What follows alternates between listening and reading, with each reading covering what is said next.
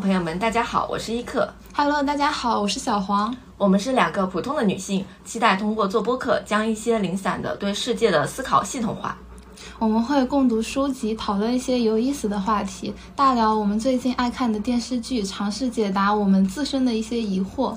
期待我们的声音可以引发你的一点思考，也期待女性的视角可以带你看到不一样的世界。然后今天我们的主题是讨论十个喜爱的物品，这十个物品是可以代表我们自己的东西，因为有一句话就是说，你所喜欢的东西塑造了你自己。但是我不知道这句话是谁说的，有可能是我说的。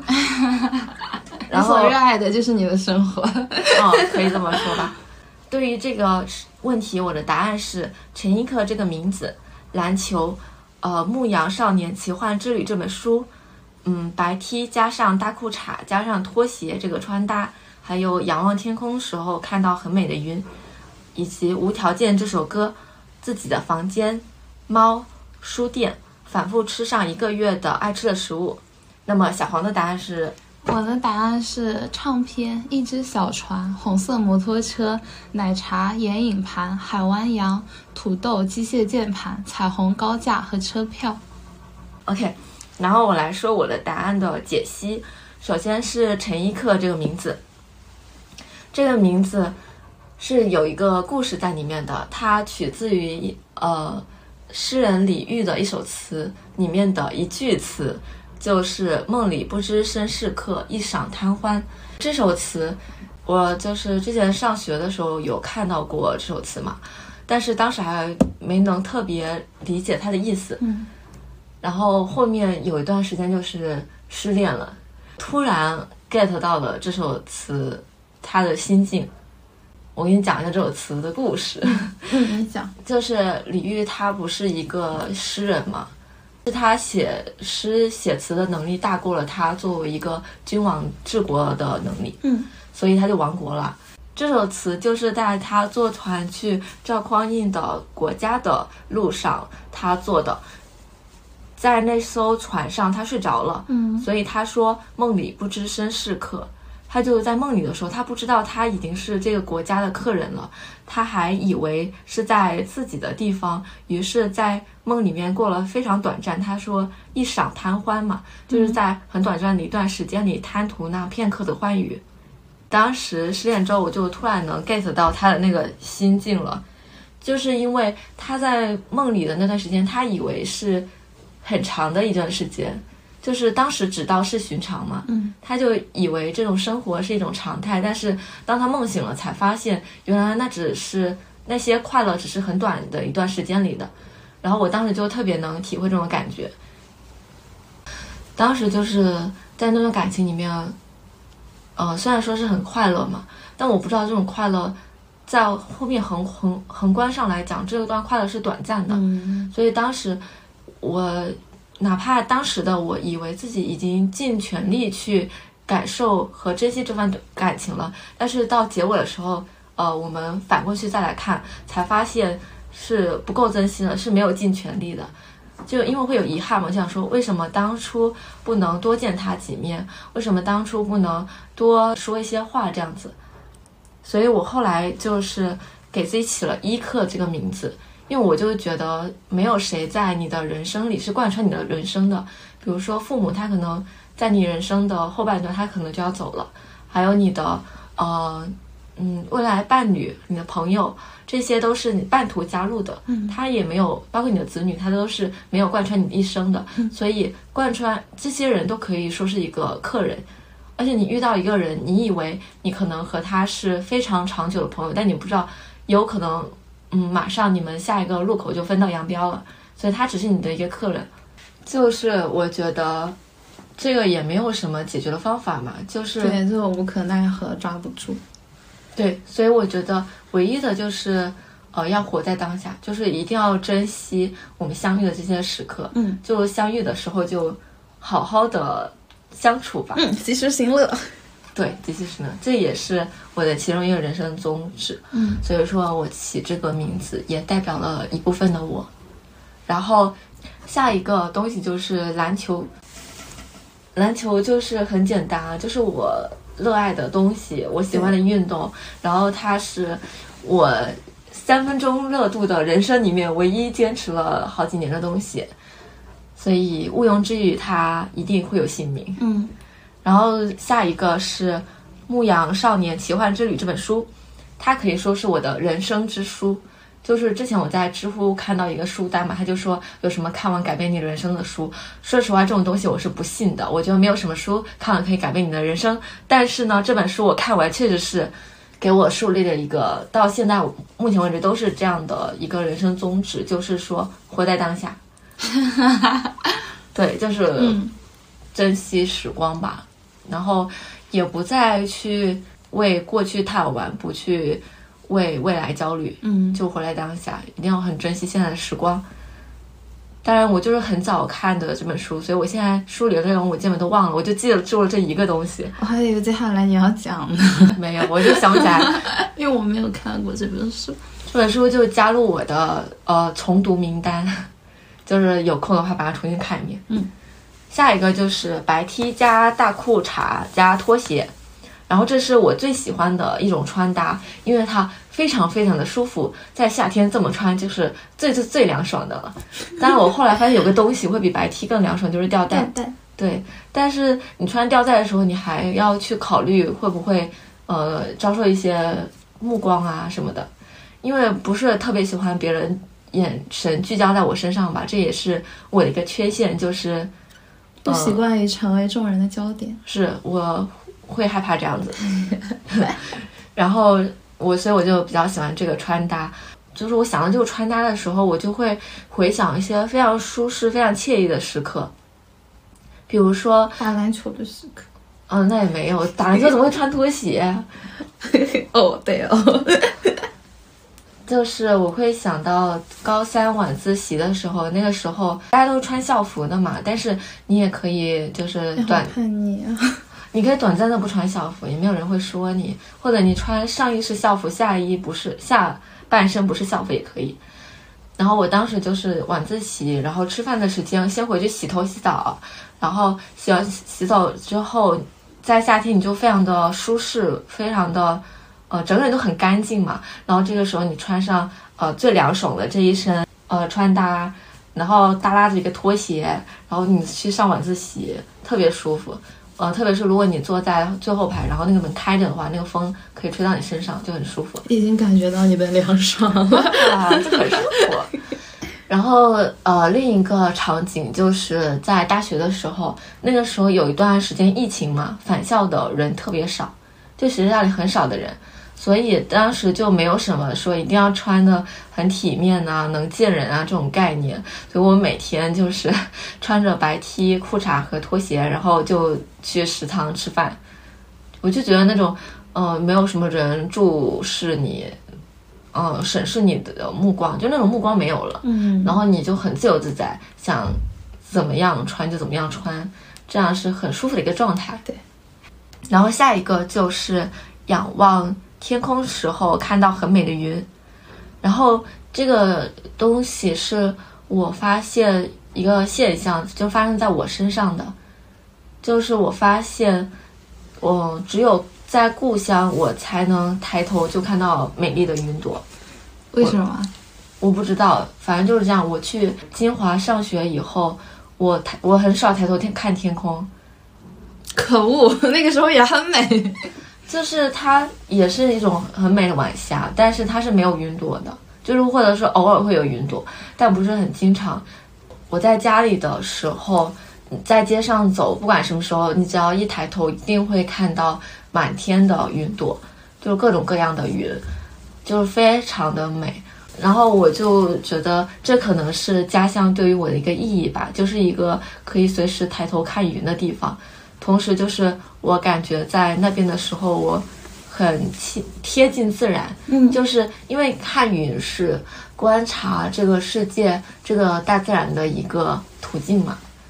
总之，这个就是在我心里，这代表着一个故乡，还有就是观察自然的眼睛。嗯，下一个是《无条件》这首歌，这个位置它有两个答案，一个是《无条件》这首歌，嗯，然后我本来还想填的是《小王子》这本书，嗯，因为它这两个东西代表的是我对于理想爱情的一个态度。你有听过《无条件》吗？没有，待会就让你听，它就是我对于理想爱情的一个幻想吧，因为我觉得理想爱情就是无条件的，就是，呃，世人都会有很多标签去评判一个人，他到底跟你配不配。对但是我觉得理想的爱情就是不看这些标签，就是无条件嘛，不去衡量它背后的一些东西，不去考虑现实的原因。虽然这么说有点理想主义吧，我觉得爱情就是你要包容一个人的缺点。当然，就是说，如果你能接受这个人的缺点，你就会接下去有爱情嘛。但是如果你不能接受，那就拜拜喽。而且一个更好。然后我再来跟你讲一下《无条件》这首歌。嗯就这首歌是陈奕迅的，是粤语的。他本来讲的是陈奕迅的宠物对他的爱是无条件的爱，所以我觉得这也只能是理想中的爱情，因为我们是比不过纯粹的狗狗的，对对，没办法。然后我再来说一下，呃，本来有可能是《小王子》这本书的嘛，因为我觉得《小王子》可恶，有人偷偷放了十一个答案。加塞哈，就是《小王子》这本书里面也有我觉得理想的爱情。首先是暗恋，里面的暗恋就是小狐狸对于小王子的单方向的爱。对于小狐狸来说，即使小王子没有爱他，没有为他留下来，但是因为遇见了小王子，他从此以后他麦田的颜色有了意义。那么对于小王子和玫瑰来说，即使他觉得玫瑰会呃跟他生气，他为玫瑰捉虫，即使玫瑰会跟他生气闹脾气，会用刻薄的语言去说他，但他还是舍不得他唯一的那朵玫瑰。嗯即使他看到了千亩万亩的玫瑰花园，他心里仍然想的是 B 六幺二星球上的那朵自己的玫瑰，因为他曾经为它捉虫，为它浇水。所以我就是觉得爱情就是你得要去付出，正是你的付出让你的爱情有了意义。同时，爱情就是不管你的玫瑰是好还是不好，它是不是有自己的小脾气，但是你都只爱它一个。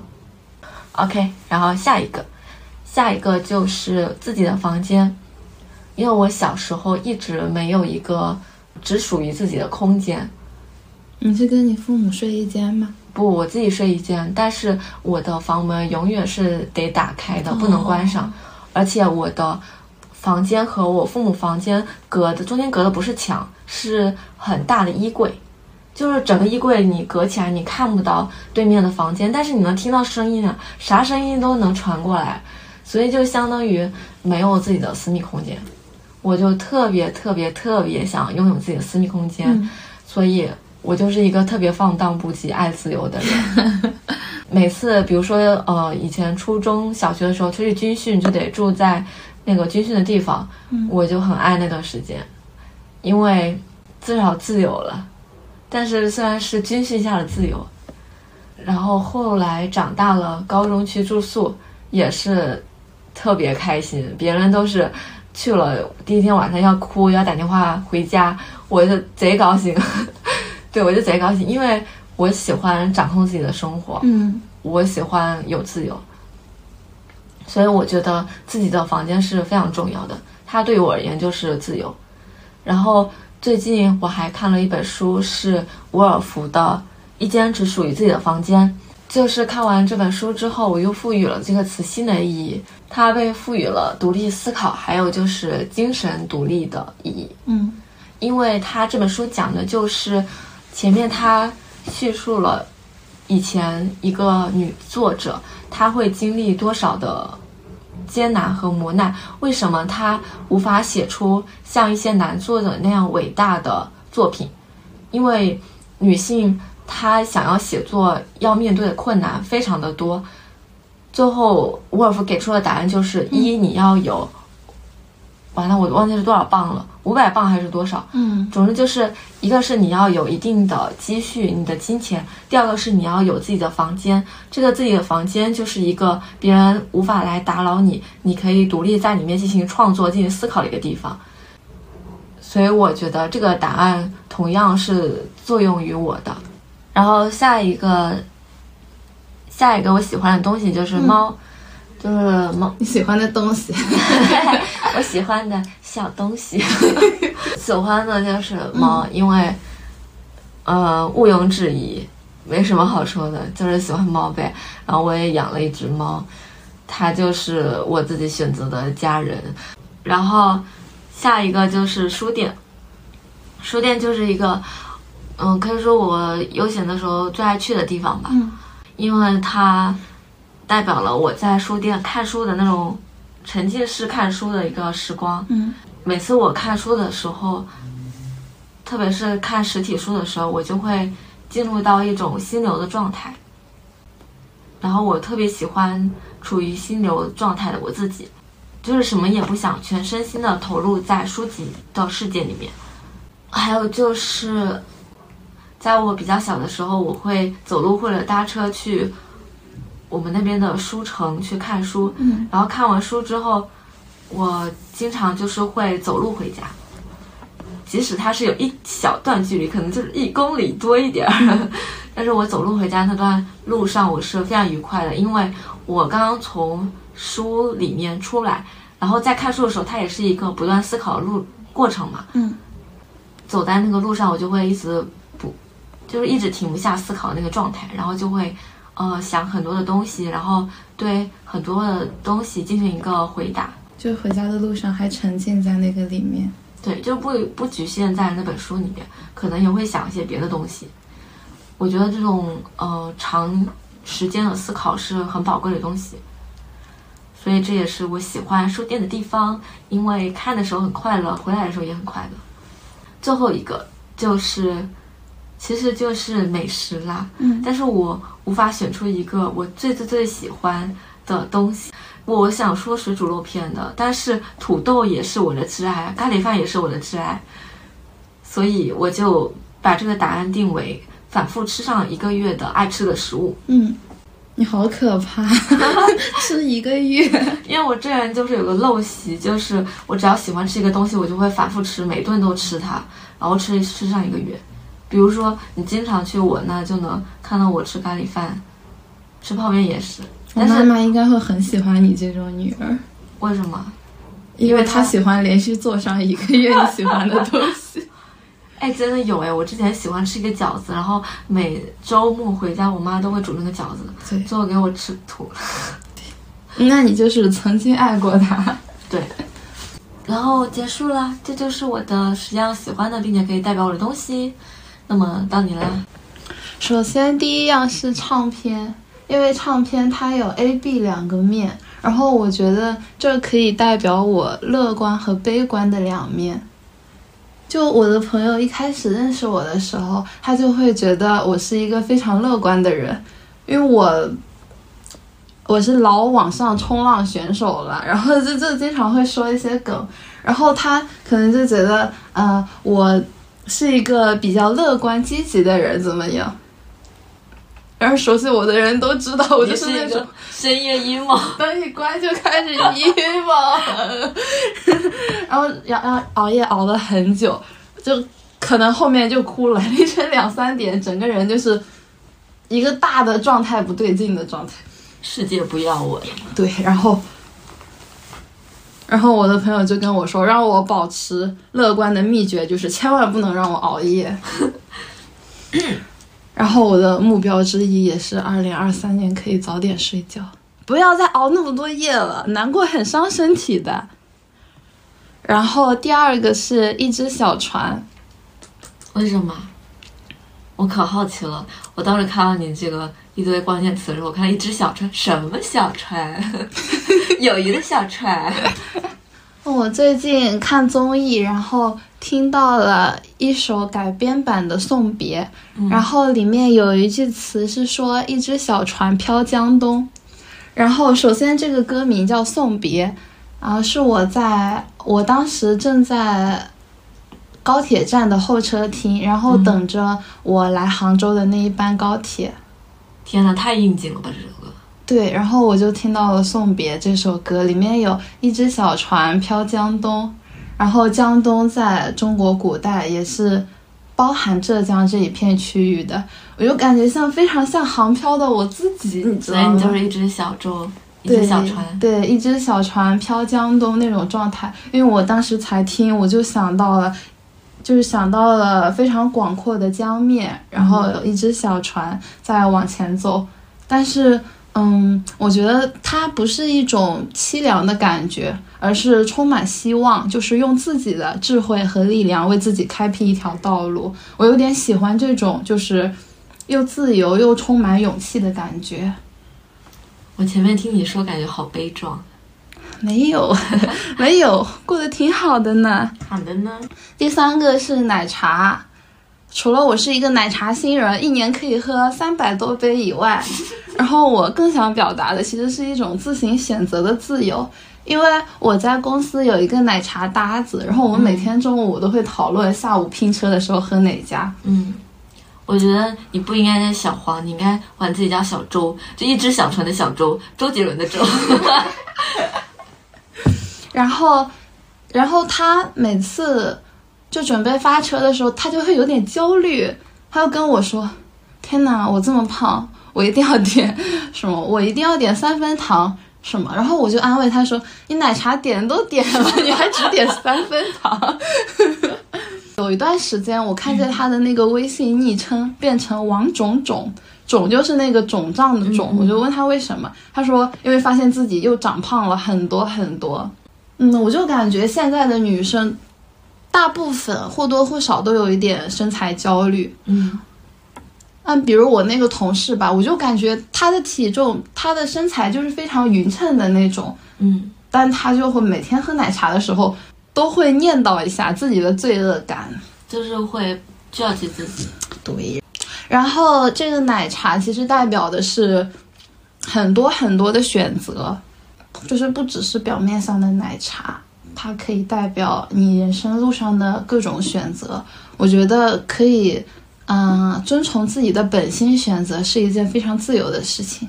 我每次都选一定要有糖的可乐，没有糖的可乐是没有灵魂的。我是一定要加波霸的奶茶，没有加波霸等于没喝奶茶。可是芋圆也很好吃。然后第四个是红色摩托车，这个是我有一天听到一首歌叫《白色面包车》，嗯，然后《白色面包车》讲的是啊，那个作者在去出国留学，然后他的住家妈妈用那辆白色面包车，最开始把他从机场接回家，嗯，然后这五年都开着那个车送他上学。然后各种关心他，直到最后也开着那个车把他送到机场，所以那个白色面包车就是他心中亲情的样子。在我刚听到那首歌的那天晚上，我其实没有特别大的共鸣，嗯，但是那天睡觉很神奇的，我做了一个梦，我梦见我和我弟弟。坐在我爸骑的红色摩托车上，嗯，然后那个道路非常坎坷，但是我们就骑着那辆红色摩托车，然后一路开到了很远很远的地方。实际上，红色摩托车就是我们家的第一辆坐骑，就是在我们家买车之前，在很小很小的时候，就我爸就骑的是红色摩托车，然后那个时候。嗯，我们家有四个人嘛，然后那个红色摩托车就有点坐不太下，所以我弟每次都是坐在我爸的前面，就觉得那个场景非常的印度，非常好笑，但是又充满温情，就是当时感觉到了非常深的和那个白色面包车作者的共鸣，他在我心里就是亲情的象征。然后第五个是眼影盘。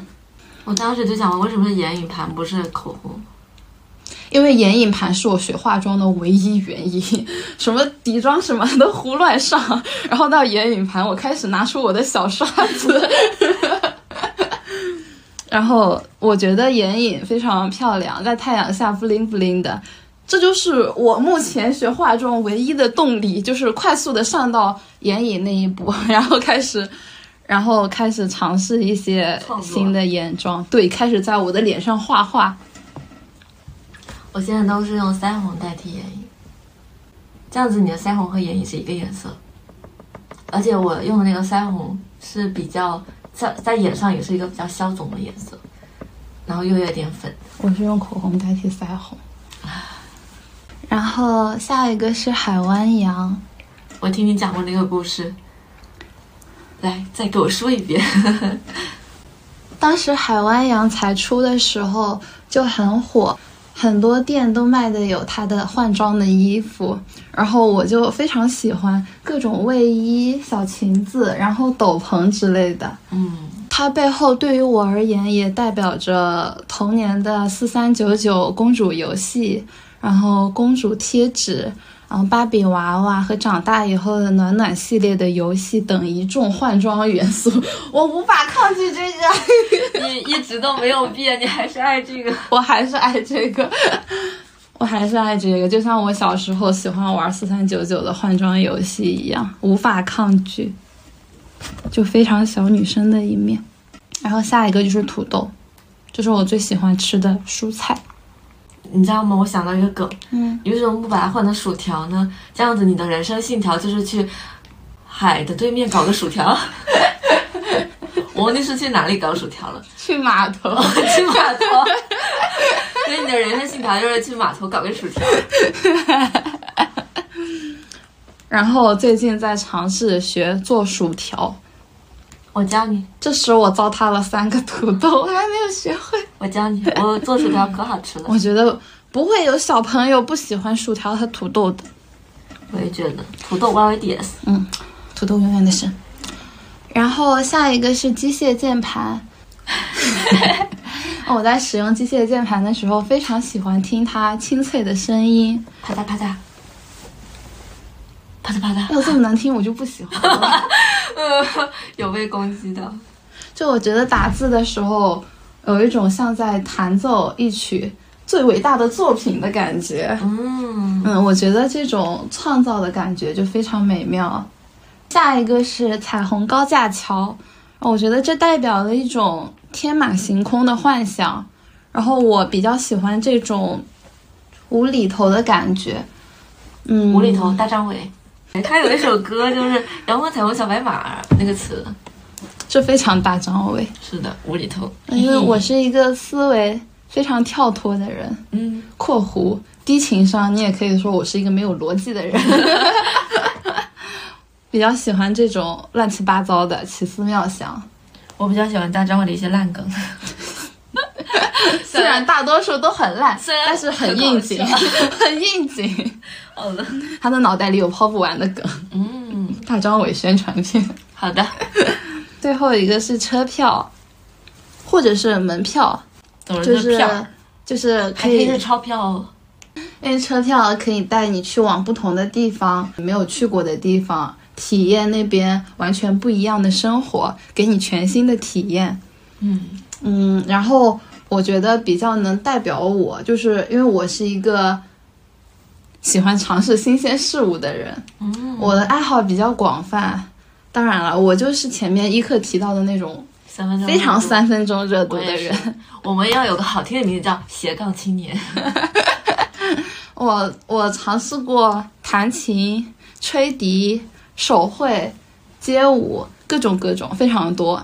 爱好这好就是些我都尝试过。对 爱好就是广而不精。嗯，确实，我也是这样。然后我前段时间在网上看到，就是那种女生一定要会的什么什么事情，然后这种就是规矩，世俗的规矩，啊，然对我们的后里面枷锁。然后里面就有一个一定要有一门拿得出手的爱好，然后下面就有评论在跟他说，完了，我的爱好一个也拿不出手。但是我觉得我的态度是，爱好并不是用来拿出手的，嗯，因为它是爱好嘛，对不对啊，爱好。应该是很私人的东西，对吧？它能让你自己快乐就好了，因为它是、嗯它就是你的热爱，就它只要能够取悦自己就好了，这就是它作为爱爱好。最大的作用。嗯，以上就是我的十个物品。是一个喜欢的物品。谢谢。我们没有写结束语，这期先到这里，大家再见，下期见哦。好的。